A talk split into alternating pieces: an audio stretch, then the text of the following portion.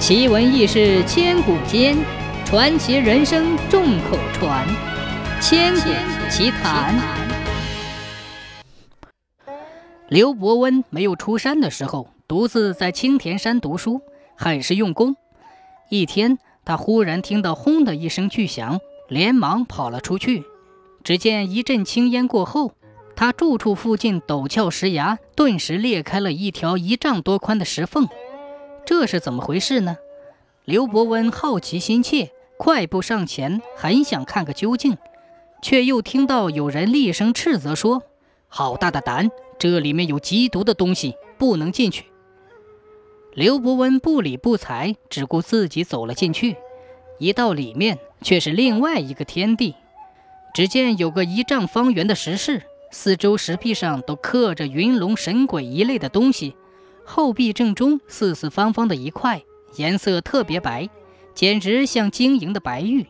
仔细一瞧，上面还刻着两个神像，面对面的，手里捧着一块金牌，金牌上面写着这么六个字：“卯金刀，持石敲。”刘伯温看了，不禁喜出望外，这不是明明在叫自己敲吗？连忙捧起一块很大的石头，向石壁用力地撞去。只撞了两下，石壁就裂开了，里面有一只四四方方的石盒子。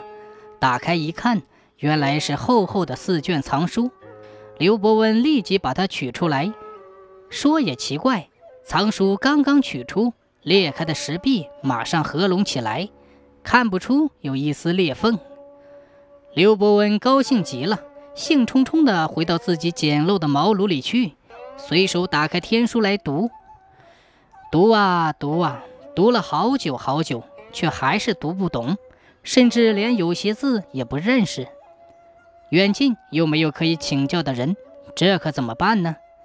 刘伯温就带着天书到处游历，凡是遇到深山古寺，他必定要去拜访，希望有一天能够遇见学识渊博的人，好向他请教，解决自己的疑难问题。一天。刘伯温汗流浃背地爬上一座高山，走进一座寺院，只见有个老道士神态自若地靠着几本书。他知道这不是一个平常人，就一再向他作揖施礼，恳求他多加指教。老人见刘伯温气宇非凡，彬彬有礼，这才慢慢地举起手中的书本，叫刘伯温坐下。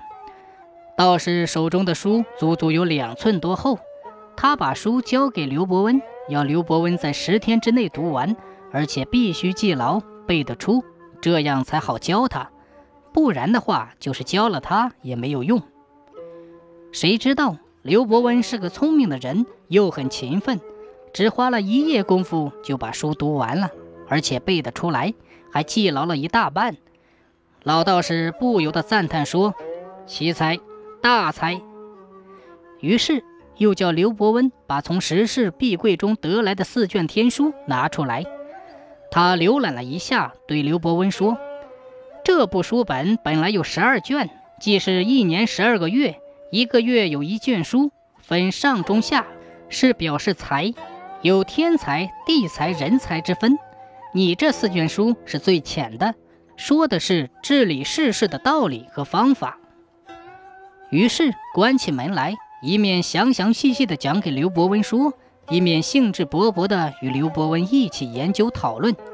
只七天七夜，刘伯温就全部领会了全书的精神，而且有他自己独特的见解。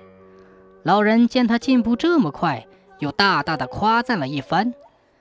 刘伯温请老人再教给他一些，老人笑笑说：“差不多了。凡是有天才的人，不管授课还是授业。”都要因材施教，因人而异。你已经学得很好了。从前张良和诸葛亮每人得到了六卷天书，我得到了八卷。现在你得到了四卷，够你用一辈子的了。你只要把天书里讲的道理和方法研究透彻，好好的运用到朝政的各方面去，动乱就会变得安定，浑浊就会变得清明，衰落就会变得强盛。说完，再三叮嘱刘伯温一定要好好读书，早日出山去做一番事业。后来，刘伯温做了朱元璋的军师，统一了天下，建立了明朝。这个老道士究竟是什么地方的人呢？叫什么名字呢？后人说他就是江西九江黄楚望。明太祖朱元璋很仰慕尊重他，就派人将他请到京城里来，准备造一个宫殿给他住。这时，老道士已经八十多岁，看起来年纪却要轻得多。明太祖就叫刘伯温和张铁冠二人都去为老道士择地建功。刘张二人开头都互不通气，个人画了一张建筑图纸呈现给明太祖。